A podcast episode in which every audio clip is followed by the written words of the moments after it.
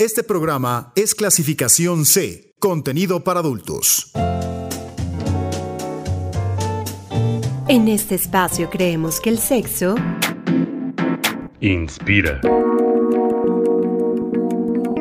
Que el sexo sabe y se escucha. Conocer más de nuestra sexualidad e informarnos permite disfrutar. Y en 99.g, el sexo se oye bien.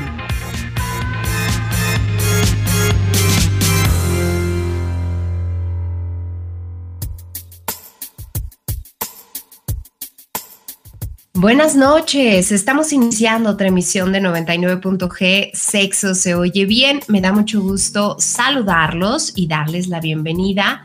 Les agradezco su compañía aquí en la frecuencia de Uniradio en el 99.7 de FM. Si ustedes no tienen una radio cerca, pues recuerden que pueden escucharnos a través de la página de Uniradio, que es uniradio.uamx.mx o pueden pedírselo a su bocina inteligente para que los enlace con nosotros.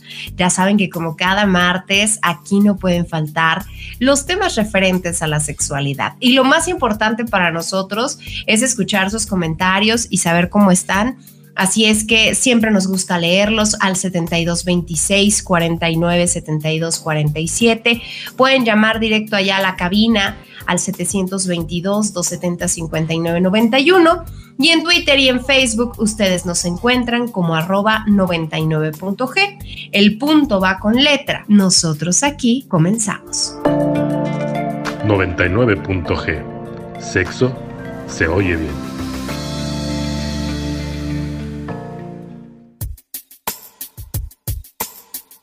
Bien es sabido que la monogamia es un fenómeno cultural que varía dependiendo tanto de la sociedad en la que se vive como de la manera de percibir las relaciones que tenga cada persona.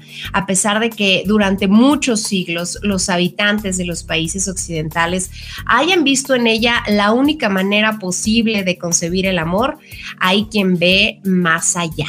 Y aunque en realidad siempre han existido en los últimos años las relaciones relaciones abiertas han ganado mucho impulso, han ganado naturalización y, se ven como un tipo más de relación. De, de, manera sana, de manera satisfactoria, pero hoy vamos a conocer todos los detalles y qué implica tener una relación abierta. Así es que el tema de esta noche aquí en 99.g es relaciones abiertas. Para platicar de todo esto nos acompaña Rafael Agustín Velázquez de León, psicoterapeuta. Eh, Rafa, gracias por estar con nosotros, bienvenido. Hola Lore, muchas gracias por la invitación, un saludo a todos y a todas. Eh, pues sí, un tema milenario, ¿no? Un tema que ha ido acompañándonos históricamente, pero que además eso ha sido un tema que se habla como entre, susurros o que no se habla abiertamente y que mucho menos se permite, al menos desde lo moral o desde lo social. Oye, eh, pues siento como... Mm, mm, mm, no lo sé, eh, pareciera como que últimamente se le ha dado más apertura o, ha estado mucho más, eh, voy a entrecomillar, de moda el mencionar el poliamor, el mencionar las relaciones abiertas. Eh, esto no quiere decir que, es que acaben de, de, surgir, sino más bien como que ahorita nos ha costado menos trabajo platicar de eso o qué ha pasado. Sí, mira, como bien lo dices, no es algo nuevo o este tema no es algo nuevo, es un tema eh, que ha estado presente históricamente en la, en la humanidad, pero que gracias a movimientos eh, o a revoluciones sexuales, por llamarlas de algún modo, como el movimiento feminista, como el, uso de métodos anticonceptivos, la revolución que generó la pandemia del VIH, ¿no? Todos estos fenómenos sociales y culturales que hemos vivido en los últimos años o en las últimas décadas, ha permitido que se visibilicen muchos otros fenómenos o muchos otros contextos o se visibilice la, la la bien querida y también mal querida diversidad sexual, ¿no? Y entre eso está el cómo hemos construido o cómo construimos nuestras relaciones de pareja. Se abre el abanico ante esta diversidad o como parte de la diversidad, porque cuando hablamos de diversidad no solo hablamos de las orientaciones erótico-afectivas o las manifestaciones de género o las identidades de género, ¿no? Cuando hablamos de diversidad, hablamos en todos los sentidos, en todas las construcciones, en todos los fenómenos. Y en esa diversidad, que además es una característica muy humana o es algo que yo creo que nos da la, la, la humanidad que tenemos, es esta diversidad, es esta posibilidad de hacerlo diferente, de ser diferente, de vivirme diferente y con ello ser auténtico. Y la construcción de pareja creo que tendría que pasar por esa regulación o por esa, esa construcción, ¿no? Cada relación de pareja que tenemos, cada relación de pareja que existe, es única, es individual, es particular y tiene sus peculiaridades. Y entonces no todas tendrían que ser como nos dijeron, ¿no? Con exclusividad erótica, con exclusividad afectiva para toda la vida, ¿no? Y vivieron juntos para siempre. Que han sido como estas ideas del amor romántico que tanto se ha criticado desde los movimientos feministas y desde los movimientos de liberación, por lo coartante o por lo limitante que puede ser esta visión de la relación de pareja, ¿no? Que además ha generado un gran sufrimiento en muchas personas. Rafa, sí, creo que ha sido una evolución eh, en el manejo que hemos tenido de las mismas relaciones interpersonales, que ahora nos da un abanico de posibilidades mucho más aceptada eh, y aún así seguimos sin, sin creérnosla, ¿no? Eh, se sigue sigue como estigmatizando muchos conceptos y muchas cosas en la misma relación. Pero antes de, entrar ahí como con mis dudas en, en concreto de, de esta situación, quiero que nos definas qué son relaciones abiertas. Mira, lo que vamos a entender o lo que se logra entender como relación abierta es esta relación o este abanico de relaciones que rompen el guion tradicional, es decir, que no son con fines reproductivos, es decir, no solo es para ser papás, que no necesariamente son para toda la vida y que no necesariamente hay esta exclusividad afectiva y o erótica, ¿no? O sea, son parejas que en sus posibilidades, como la misma relación o para la misma relación, tal vez puedan convivir con otras personas en lo erótico, en lo afectivo, en lo social, que no necesariamente están buscando este reproducirse para ser papás y para vivir toda la vida, ¿no? Como en un modo tradicional, estarían fuera del modo tradicional, del que nos han dicho, ay, esto es, es, es así. Sí, sí, rompen ese guion, ¿no? A eso me refiero con el, con el guion tradicional, con, este, con esta idea que nos vendió Walt Disney, ¿no? Y que, o que ayudó a construir Walt Disney de, y la princesa besó al sapo y encontró a su príncipe azul y entonces vivieron felices para toda la vida y perpetuaron la especie. Ahora, en ese sentido, no es así o no para todas las personas es así. Es un poco como esta también fantasía o este eh, mandato que asumimos como algo natural, que no es natural, de la famosa maternidad o la paternidad, ¿no? Como esta idea de toda mujer se realiza solamente cuando es madre, cuando no es cierto, ¿no? Porque algunas no pueden, algunas no quieren y algunas pueden y no quieren, ¿no? Claro. Entonces, y eso no las define como mujeres o no permite que se realicen como mujer, ¿no? O como persona. Lo mismo sucede en las relaciones de pareja, ¿no? La relación puede ser muy diversa, puede ser muy diferente, puede tener eh, objetivos muy distintos a los que nos dijeron. Ni todas son para toda la vida, ni todas van a ser para encontrar a la persona que me va a acompañar en mi proyecto de vida toda la vida, ni me tengo que quedar ahí toda la vida. Puedo evolucionar, puedo cambiar, la otra persona hace lo mismo. Eh, ¿Cómo vamos a diferenciar, Rafa, eh, las relaciones abiertas del poliamor o de los swingers? O si relación abierta es como el general de este tipo de relaciones, que opciones de relaciones que ocurren o que hay. Eh, ¿cómo, ¿Cómo diferenciamos todo esto? Mira, cuando hablamos de relaciones abiertas es como hablar del concepto general, ¿no? Es como el macro ya cuando hablamos de el colectivo swinger o cuando hablamos de las personas poliamorosas o de las relaciones poliamorosas, solo es como una, una posibilidad del abanico, que integra ese abanico.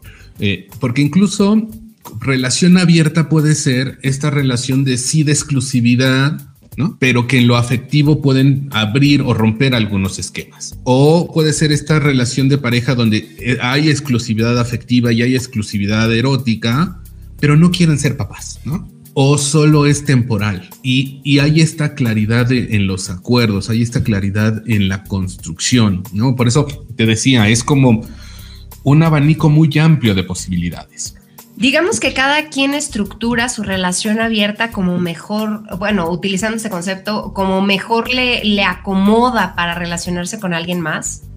Pues esa debería de ser como el mandato y la idea general y base de cualquier relación, ¿no? Iniciamos una relación porque nos sentimos bien con la otra persona o con las otras personas, porque elegimos estar con esa persona o con esas personas. Pero ya cuando le ponemos el y solo tú y yo contra el mundo, o solo tú y yo nos podemos compartir amorosamente, o solo tú y yo nos podemos compartir eróticamente, o eh, como estas reglas que, que, yo las pondría como desde la visión abierta, como reglas rígidas, ¿no? parámetros rígidos, que van como eh, delimitando muy severamente o muy rígidamente la relación, es lo que rompe, ¿no? Y, y cuando hablamos de esta relación abierta es flexibilizamos esas posibilidades.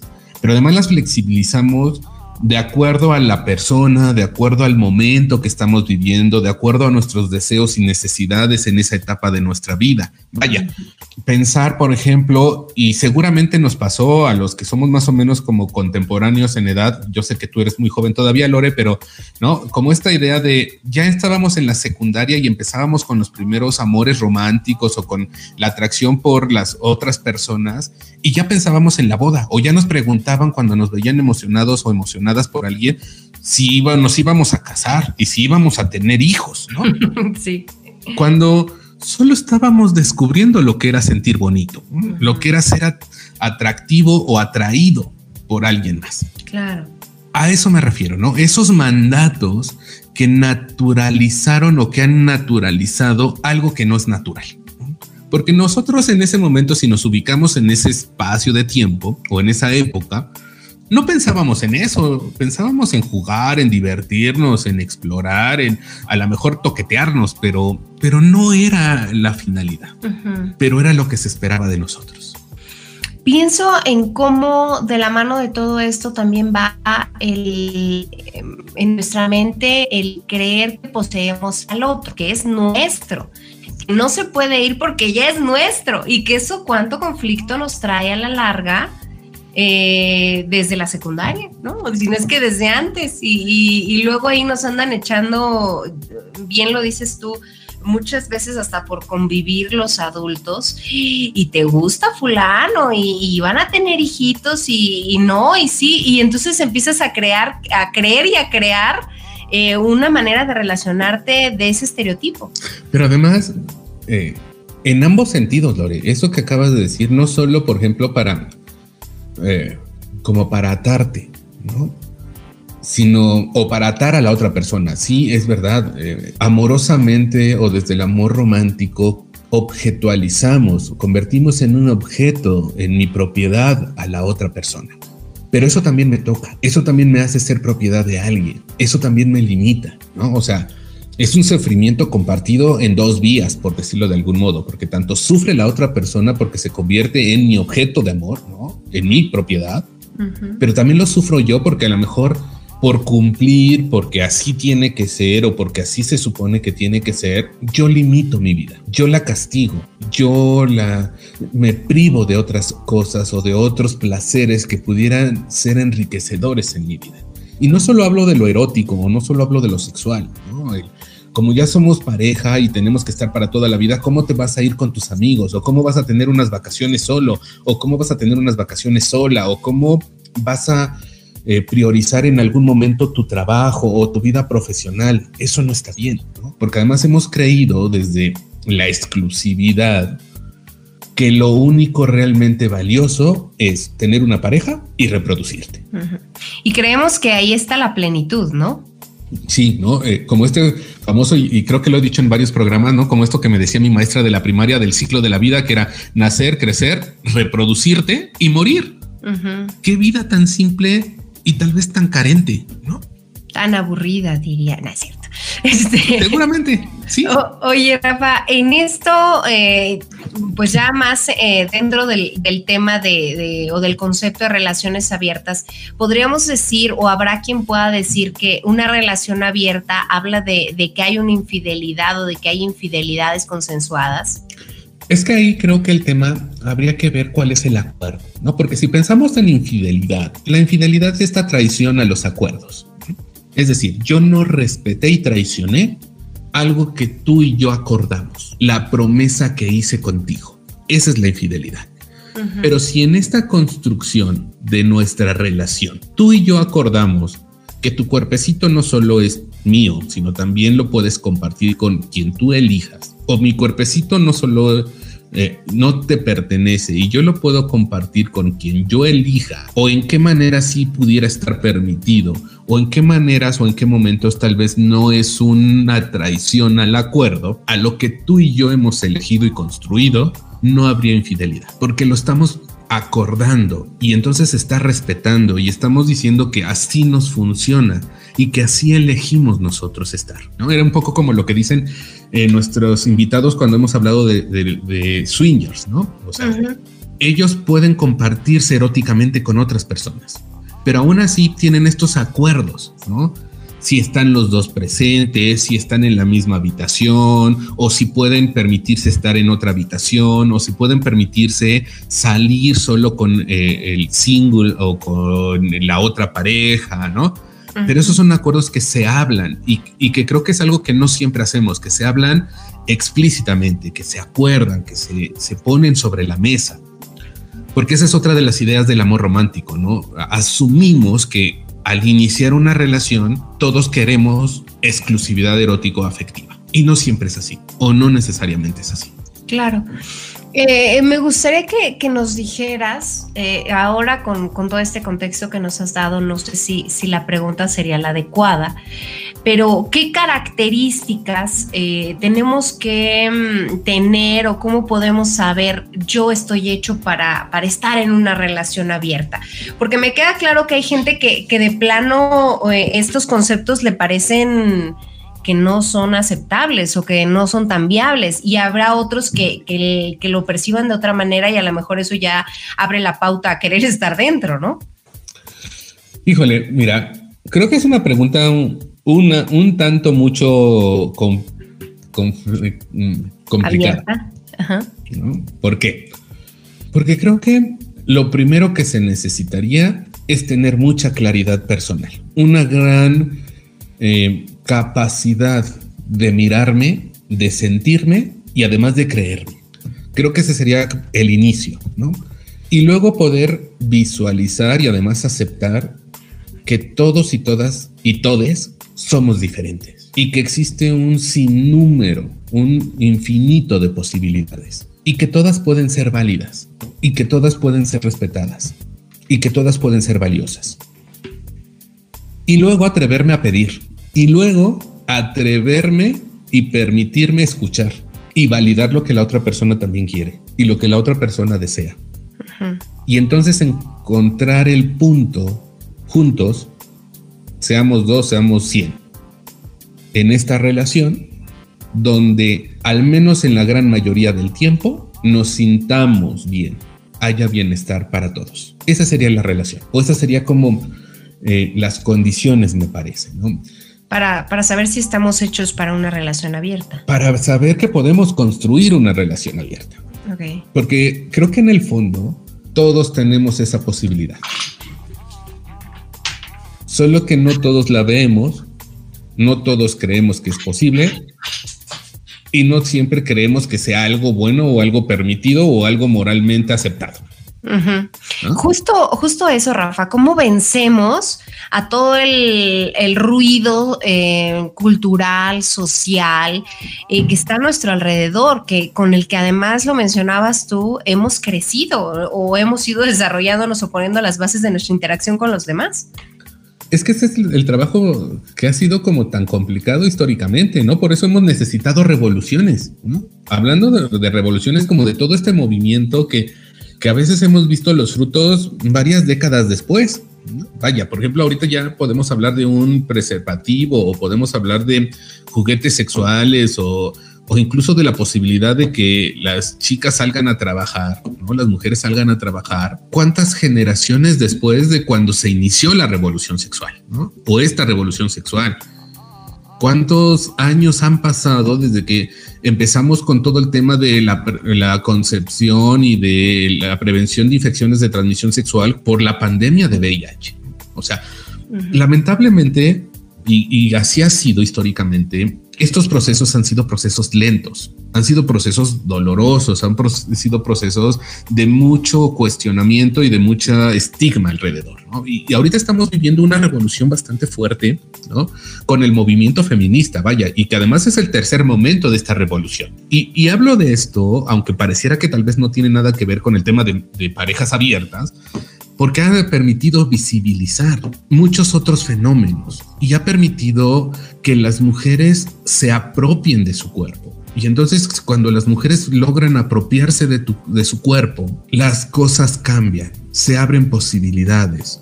Y entonces los hombres también tenemos que cambiar. Y entonces ya vemos o ya hay hombres que pueden ser diferentes o que se permiten ser diferentes a lo que se supone que teníamos que ser, ¿no? Hablando como de estas nuevas masculinidades o de las masculinidades emergentes, ¿no? Como a veces se conocen, donde ahora ya podemos ocupar espacios en casa cuando no eran espacios para nosotros, aunque los quisiéramos o aunque los disfrutáramos, ¿no? Se nos tachaba de muchas otras cosas, o las mujeres podían ir a lo público, ¿no? A salir a trabajar, a, a compartir espacios profesionales, laborales, cosa que durante mucho tiempo no se vio bien.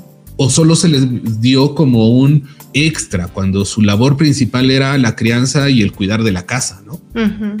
Entonces, estos espacios es lo que, o esta revolución, estos fenómenos, es lo que nos ha permitido visibilizar quitando estigma. Okay. Todavía no lo logramos.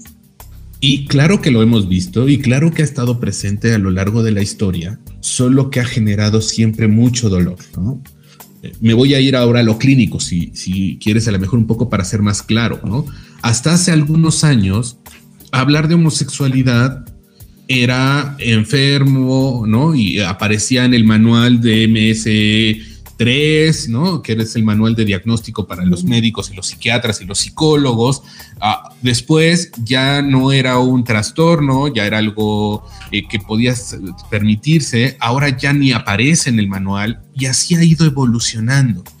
Estamos en ese proceso, estamos en ese momento, ahora podemos ir visibilizando, podemos ir viendo que las cosas son diferentes y en algunos espacios se ha permitido, en algunos espacios ya no hay violencia alrededor, en algunos espacios ya se ha ido quitando el estigma, en otros no.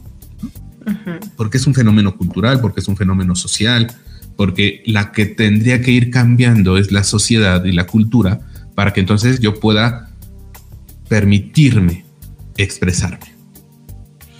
Y creo que de la mano de esto va el, darnos cuenta que nuestra normalidad no es la misma, eh, no es un concepto fijo, ¿no? Y, no es algo que, pudiera aplicarse para todos los escenarios y que en este, en lo que nos han dicho que es lo adecuado o lo normal, hay una cantidad de variantes bien importantes en las que tuviéramos que ser mucho más flexibles para aceptarlas. Ándale, es que creo que lo que tendríamos que normalizar o ver como normal sería la diversidad, no solo la dicotomía de dos posibilidades, ¿no? Porque además así hemos construido nuestra cultura, así hemos construido nuestra sociedad. Y entonces así nos hemos construido. O es bueno o es malo. O es blanco o es negro. O es sano o es enfermo. Claro. Como si solo tuviéramos dos posibilidades. O, o se realiza o no se realiza. O es feliz o no es feliz. O se casa o no se casa. Cuando entre el blanco y el negro está toda la gama de colores. Y entonces cada uno de nosotros tal vez sea un color diferente. En un momento diferente, en un contexto diferente, en una temperatura diferente, con una persona diferente. Claro. Y es eso nuestra característica más humana, me parece. Mm, Rafa, bajo el, concepto o bajo la idea de, bueno, vamos a plantear el escenario en donde una pareja que ya está junta, que ya decidieron estar juntos bajo determinados estándares que ellos decidieron, ya sean sociales o culturales, y en algún momento uno de los dos decide o le gustaría probar en relación abierta. ¿Qué pasa en estos casos? ¿Qué tan, de qué manera se expone al otro ese nuevo sentimiento y se trata de que ambos entren en el mismo canal? Mira, lo primero es rescatar de esto que me compartes, eh, Lore, que me vuelves a mostrar cómo todo evoluciona, todo cambia. Como diría la canción de Mercedes Sosa, ¿no? Todo cambia. Y todos cambiamos. Entonces, eso lo voy a aprovechar para ponerlo en la relación. Ninguna relación puede ser siempre la misma, así como ninguna persona puede ser siempre la misma. Pero como no siempre tenemos esa claridad, el que el otro diga algo diferente o algo que rompa el guion nos genera un gran impacto y un impacto que genera como mucho ruido, ¿no? Y entonces resistencia, cuando tal vez es algo incluso esperable y deseable. Ahora, ¿cómo compartirlo Creo que aquí la pregunta sería qué tanto hemos construido confianza e intimidad como pareja. Ese sería creo que el pilar que podría sostener el, oye, yo estoy necesitando esto, oye, yo quiero probar esto, oye, a mí me genera curiosidad esto. Y el que yo te lo diga no es ni para decirte que ya no te quiero, ni para, vaya, no en un tono negativo.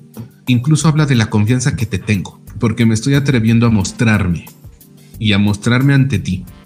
Ok. Entonces, un poco lo que trato de mostrar con esto que les comparto es desde dónde estamos parados y cómo estamos recibiendo lo que está pasando a nuestro alrededor y con nuestra pareja y con nosotros mismos. Todos evolucionamos, todas evolucionamos, todos evolucionamos. Pero si no logramos ver eso y, y luego de verlo, poderlo aceptar es lo que hace que se genere tanta resistencia en las relaciones y tanto sufrimiento. Y entonces, si estos espacios, y no estoy justificando nada, de traicionar los acuerdos, porque la persona siempre hará o intentará hacer lo mejor que pueda para poder obtener eso que le hace sentir bien, eso que le nutre o eso que está necesitando. Pues vamos a hacer una pausa, vamos a hacer un corte de estación y ya volvemos aquí a 99.g. Hoy estamos hablando de las relaciones abiertas. Quédense con nosotros y escríbanos al 7226 49 72 47. Ya volvemos.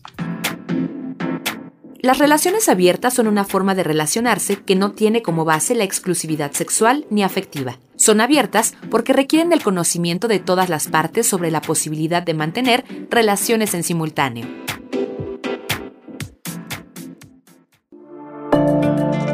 ...99.g... Sexo se oye bien.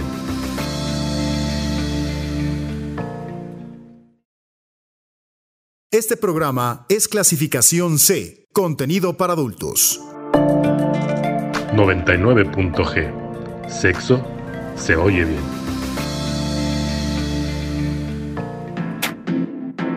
Hay miles de combinaciones afectivas y ninguna es mejor que otra. Se pretende tener igual legitimidad social que las relaciones afectivas tradicionales. Por ejemplo, en una relación abierta, en lo sexual, se consensua relacionarse abiertamente solo desde lo sexual. Se puede tener solo un amor y varias relaciones sexuales.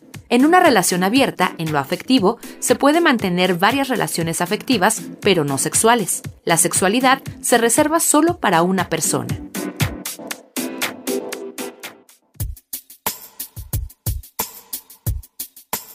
9.g, sexo se oye bien. Hoy estamos hablando de las relaciones abiertas y yo los invito a ustedes a que se queden con nosotros, a que continúen en la compañía del 99.7 de FM y si tienen alguna duda, si tienen algún comentario con respecto a este tema, pues también nos lo hagan saber al 7226 49 72 47.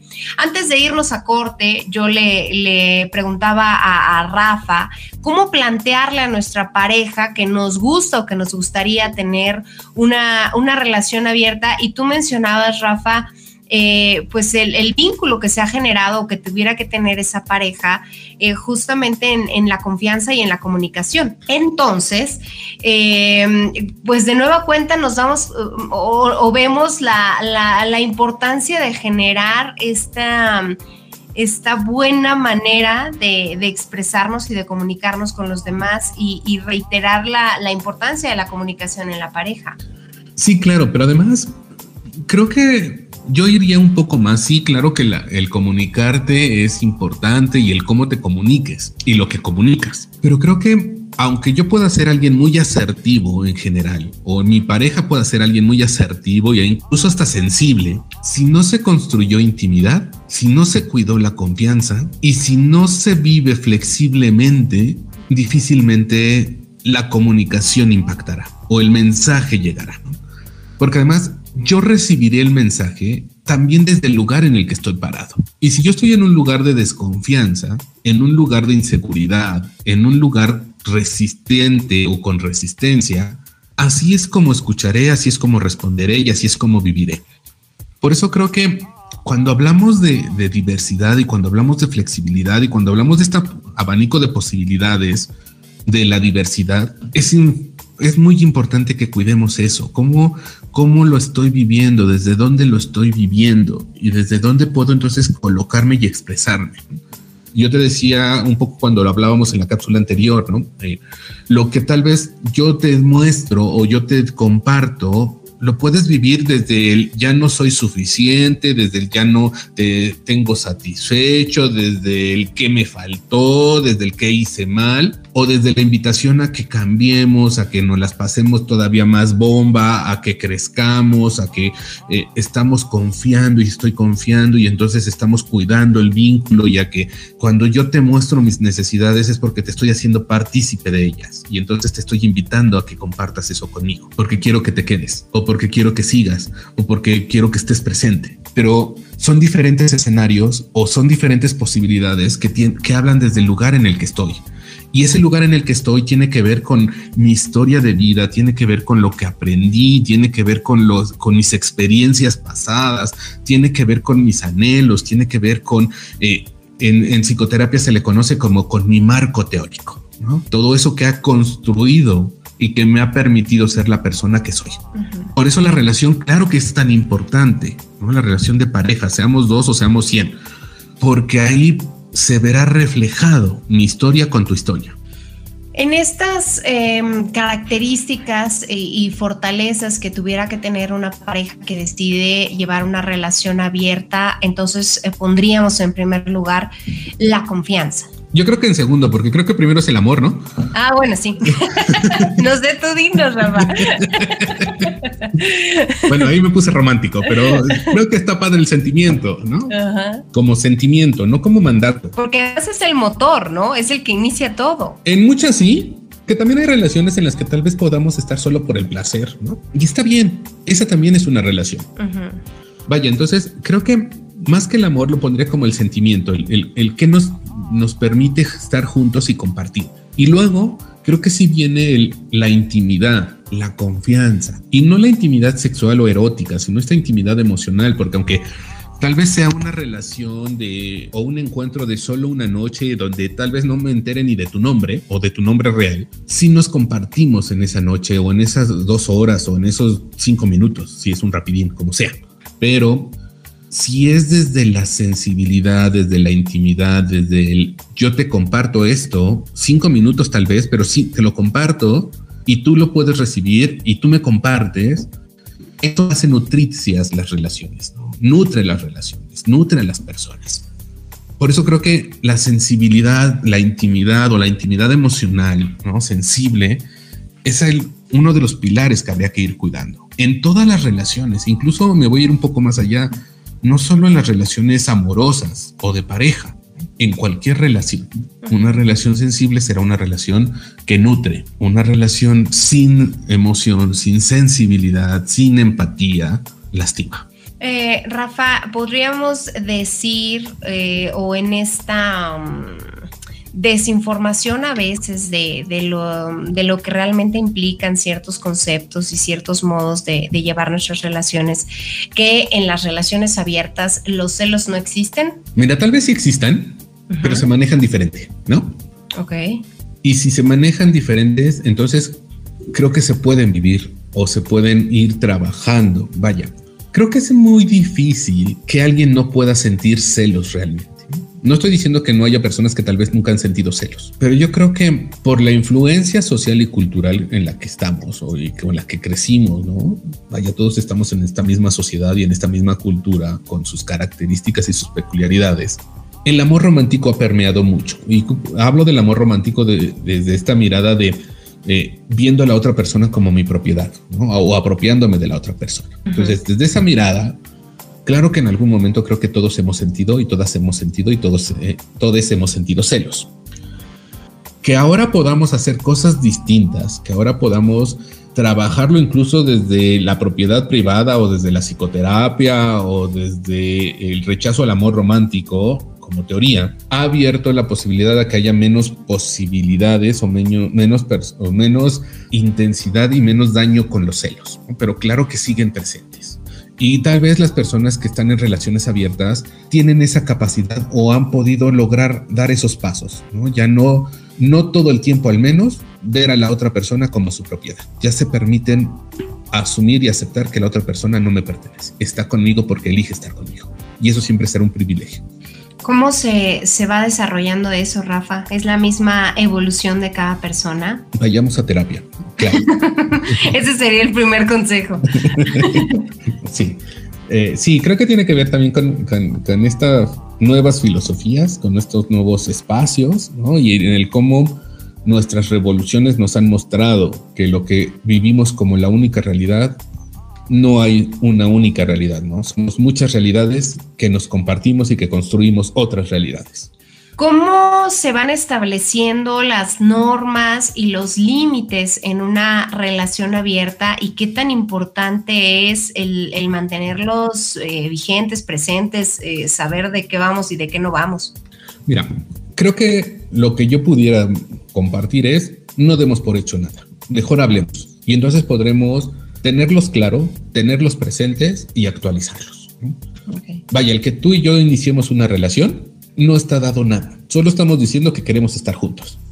Ya después nos podemos sentar e ir construyendo cómo queremos que se dé y sea ese estar juntos en el mismo espacio, solo los fines de semana, donde tú puedas tener otras personas en tu vida o no, donde yo pueda estar con otras personas o no, en qué sentido, de qué maneras, qué sí está permitido, qué no está permitido, qué sí me hace sentir bien, qué no me hace sentir bien, cómo sí puedo ayudarte a que te sientas bien, qué no, ¿no? Todo eso que a veces asumimos como si ya fuera algo natural que sabemos todos y que tiene que ser igual para todos. Entonces creo que sí es hablarlo. Y, después de hablarlo, volverlo a hablar. Y después de volverlo a hablar, tenerlo presente y volverlo a hablar, para irlo actualizando, para irlo reacomodando, para irlo cambiando, incluso si se necesita cambiar porque alguno de los dos ya cambió o porque los dos ya cambiamos. Mm, vamos a hacer una pausa, vamos a escuchar la cápsula que nos, em, que nos ah, prepara Rafa de Muchos Menos Machos y vamos a escuchar la recomendación que nos hace hoy. Ya saben que pueden escuchar Muchos Menos Machos en Spotify y seguirlo en todas las redes sociales. Ya volvemos.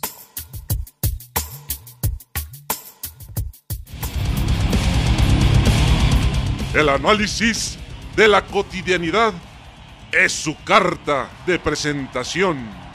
La intención de cambiar las formas de actuar es su propósito. El carisma y su estilo único lo convierten en el favorito de las personas. Con ustedes, muchos menos machos. Hola, ¿cómo estás? Oye, muchas gracias por seguir escuchando Muchos Menos Machos. La verdad estamos bien contentos de continuar con esta segunda temporada. Tenemos muchas sorpresas. Estamos por afinar los últimos detalles para las próximas actividades que se vienen. Y te pido por favor que estés muy atento, muy atenta porque queremos que participes con nosotros. El día de hoy vamos a hablar sobre la paternidad, aunque lo más correcto sería hablar sobre las paternidades. Pero antes de clavarnos en lo diverso, lo diferente, lo plural, tendremos que irnos a lo singular. Entonces vamos a hablar de la paternidad. Así que comenzamos. Yo soy Rafa y esto es Muchos Menos Machos. Cuando hablamos de paternidad, lo primero que se nos viene a la mente es la posibilidad que ha tenido un hombre, un varón, de poder tener una descendencia. Eso es lo que normalmente nosotros conocemos como la paternidad. Cuando hablamos de paternidad estamos hablando de la posibilidad que tuvo un sujeto de poder reproducirse voluntaria o por qué no pensarlo también involuntariamente. Cuando hablamos de la paternidad también debemos considerar otros aspectos que no solo tienen que ver con la descendencia, tiene que ver con esta necesidad de reafirmar nuestra masculinidad. Y es que durante mucho tiempo nos hicieron creer que un hombre tenía cierto prestigio, cierto reconocimiento, cierto estatus a partir de una característica sexual. Es decir, un hombre que puede demostrar públicamente que es vigoroso, que tiene un apetito sexual, eh, incontenible, inagotable, de pronto termina siendo un hombre aparentemente muy atractivo y exitoso. Imagínense, si de pronto crecimos con la idea de que nosotros somos más hombres a partir de tener más relaciones sexuales, tener mayor número de parejas, tener parejas independientemente de si tenemos un compromiso con alguien más, eso durante mucho tiempo fue como fijando esta característica de la masculinidad y por supuesto estaba implícita esta característica de la paternidad. Y es algo bien complicado entender esta paternidad porque si nosotros solo nos limitamos a pensar que la paternidad es el hecho de tener una descendencia, creo que nos quedaríamos muy cortos. De pronto la paternidad tiene otras características que debemos tenerlas presente si queremos transformar nuestra vida y la vida de las demás personas. En la actualidad ya no podemos pensar que la paternidad solamente se refiere a tener una descendencia y hacerte cargo de ella o no a partir de una cuestión económica. La paternidad ya no solamente es cumplir con el rol de proveedor, eso ya se quedó en el pasado. Ahora se habla de una transformación en la paternidad que da como resultado hablar de nuevas paternidades o hablar simplemente de paternidades. Es decir, encontrar otra forma de ser padre, encontrar otra forma de llevar a cabo esto que nosotros conocemos como paternidad. Cuando hablamos de esta nueva paternidad o estas nuevas paternidades, nosotros estamos entendiendo que son estas personas, estos hombres, específicamente hombres, que han podido tener descendencia y que se van a involucrar en otras actividades, ahora encontramos que este rol paterno va a tener otras condiciones y va a tener otras características. Ahora encontramos a muchos padres que llevan a cabo sus actividades al interior del hogar y eso está padre porque de pronto están ocupando un espacio que durante mucho tiempo les fue negado. Cuando hablamos de que la paternidad puede ser por decisión o por falta de ella, estamos haciendo referencia a que existen estas personas que voluntariamente han tomado la decisión de convertirse en padres, es decir, hicieron todo lo posible, lo anhelaron, lo planificaron, lo desearon, hasta cumplir el objetivo, convertirse en padres. Cuando hablamos de que la paternidad puede existir por falta de decisión, estamos haciendo referencia a esas personas que no se cuidaron, que no utilizaron un condón. Entonces, muchos de los hombres que nosotros conocemos fueron padres por falta de decisión, aunque también existen muchos otros que han sido padres por decisión propia. Aquí el objetivo no es juzgar, pero aquí lo que queremos hacer es invitarte a que pienses sobre tu paternidad, cómo la estás llevando a cabo. ¿Te quedas solamente en el rol de proveedor? ¿Te involucras en otras actividades? ¿O crees que simplemente con llevar el dinero, con llevar recursos, tu misión está cumplida como padre?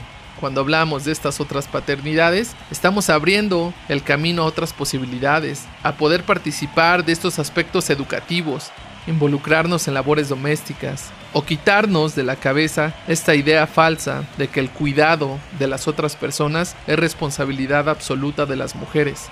Qué buena onda que ahora encontramos padres que se atreven a alimentar a sus hijos. Qué buena onda tener padres que ahora ya se están encargando de cuidarlos, de cambiarlos. Cosas tan simples como esas hoy es una realidad. Ellos están ejerciendo otras paternidades. Si tú no sabes qué tipo de paternidad es la que estás ejerciendo, creo que es buen momento para preguntártelo. ¿Sabes cuál es el color favorito de tus hijos? ¿Sabes cuál es la película favorita de tu hija? ¿Sabes cuál es el platillo favorito de tus hijos? ¿Sabes a qué les gustaría dedicarse? ¿Sabes cuándo fue la última vez que se enfermaron? ¿Sabes cuándo fue la última vez que lloraron? Esas preguntas podrían ser muy simples, pero me parecen muy significativas. Si tú las puedes responder, quiere decir que has creado un vínculo muy cercano con tus hijos, con tus hijas. Estás del otro lado.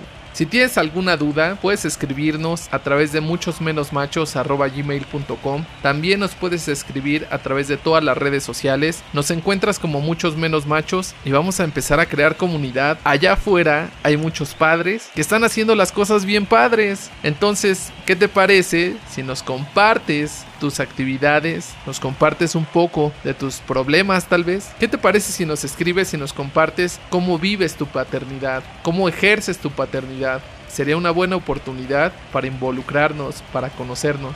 Cuídate mucho, pórtate bien, nos vemos pronto, bye. Muchos menos machos. Ya regresamos aquí a 99.g, sexo se oye bien. Y bueno, pues hoy estamos hablando de las relaciones abiertas. Yo quiero agradecerle a Rafa de Muchos Menos Machos por esta sugerencia, esta recomendación que nos hace hoy. Les decía yo que pueden escucharla a través de Spotify y pueden seguirlo en todas las redes sociales. Siguiendo con el, con el tema de hoy y con, con todas estas hipótesis y, y suposiciones, Rafa, pensaba yo en aquellos que quieren tener una relación abierta y se encuentran con alguien que no, no sabe cómo entrarle a eso o que no quiere y ya están juntos, ¿cómo, cómo se logra este entendimiento? ¿Cómo se logra eh, o, qué se hace en esos casos? Porque creo que por obligación volverse en una relación abierta no estaría tan padre. No, vaya, creo que esto no es de obligaciones, ni de deberes, ni de ni de si está bien o está mal.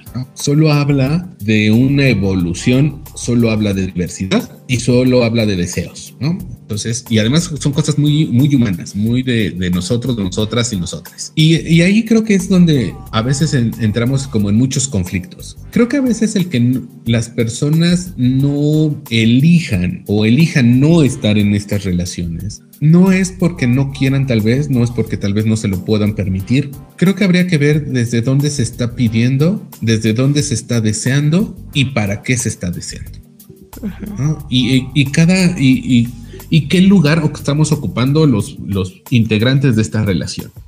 Porque a lo mejor si esta otra persona que quiere evolucionar la relación o que quiere abrir la relación, lo está haciendo solo desde la carencia, ¿no? Desde el como ya no me siento bien contigo, a lo mejor si integramos a otra persona, entonces yo puedo satisfacer todo eso que no te me atrevo a pedirte, ¿no? O que ya no estoy encontrando contigo. Pero entonces creo que el tema no es la relación, el tema tal vez sería cómo estoy viviendo esta relación contigo y cómo estamos construyendo esta relación. Y entonces tal vez no sea momento de abrir la relación, más bien sería momento de ver qué está pasando en nuestra relación, qué está pasando entre tú y yo, y si hay algo que podamos hacer juntos. Y luego tal vez ya podamos pensar en abrir la relación. No, vaya, lo voy a poner en otras palabras. Es algo que dicen de repente muchos, por ejemplo, las parejas swingers, ¿no? Que se encuentran con hombres, los famosos singles, que tienen una relación estable, una relación tal vez de matrimonio o una relación heterosexual de exclusividad, pero que andan por fuera, a escondidas, clandestinamente, buscando estos otros encuentros. Claro.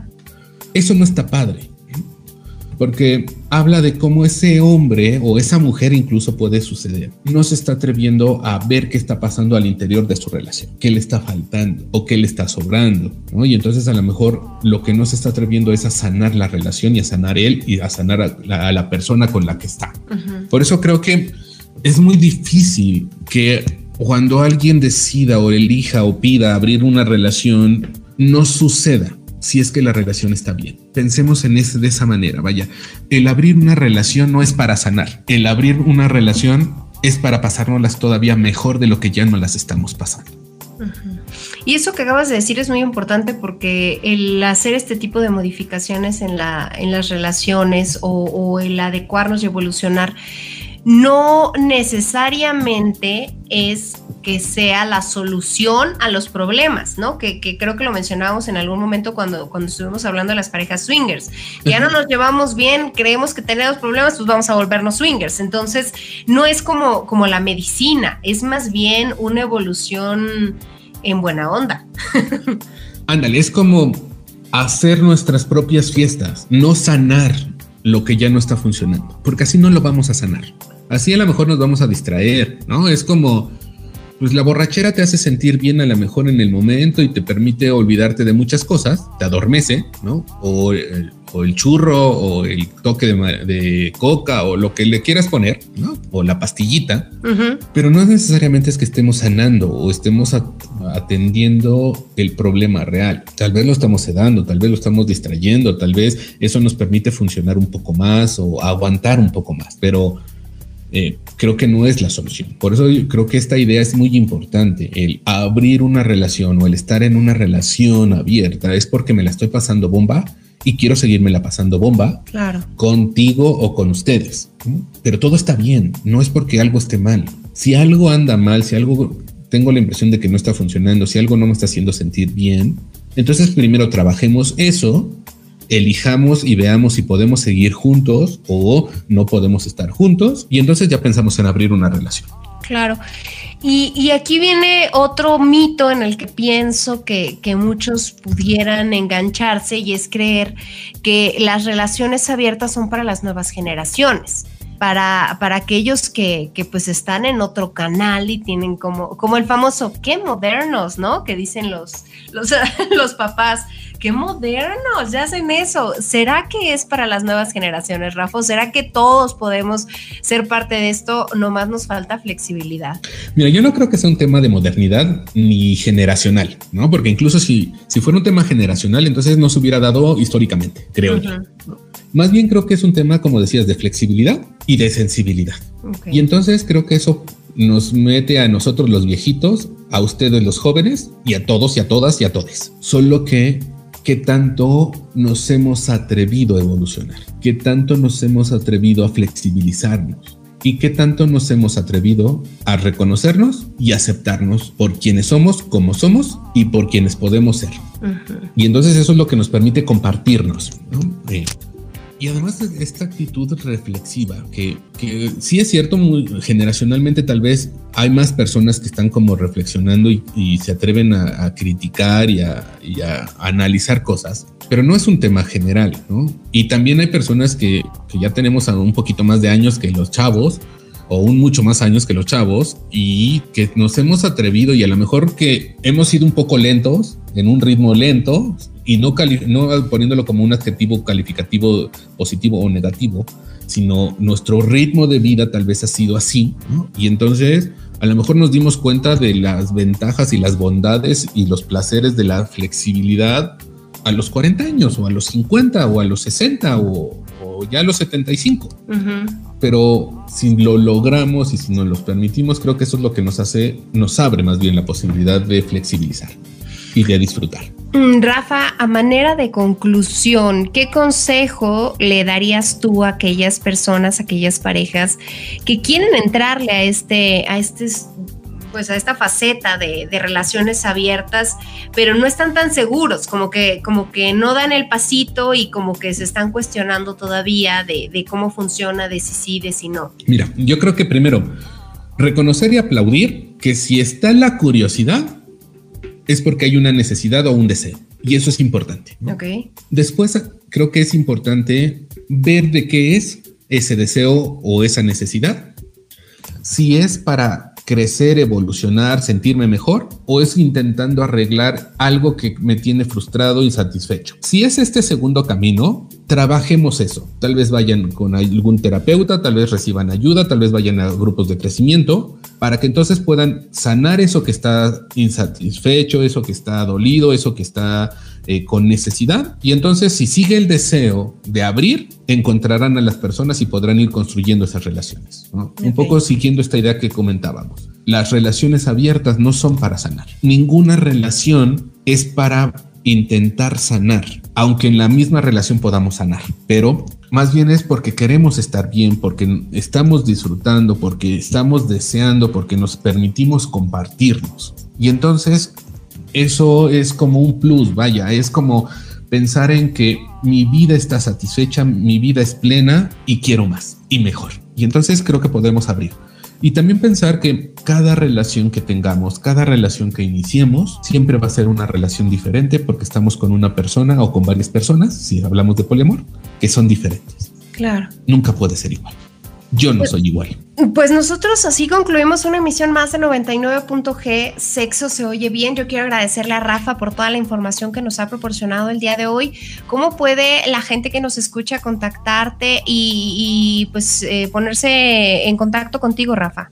Muchas gracias por la invitación, Lore. Siempre es un gusto estar en este espacio contigo, con tus radioescuchas. Eh, sí, mi número celular es 72 25 72 80 11 y en Facebook me pueden encontrar como R. Velázquez Psicoterapeuta o como Rafael Velázquez.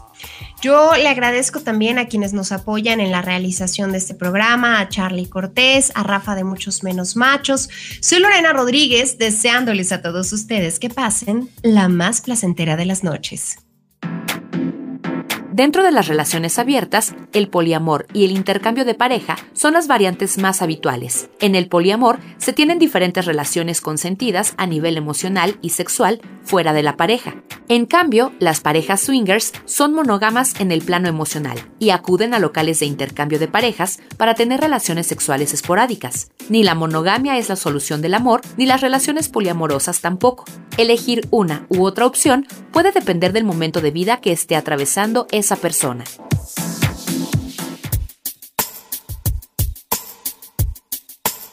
Gracias por su preferencia sexual.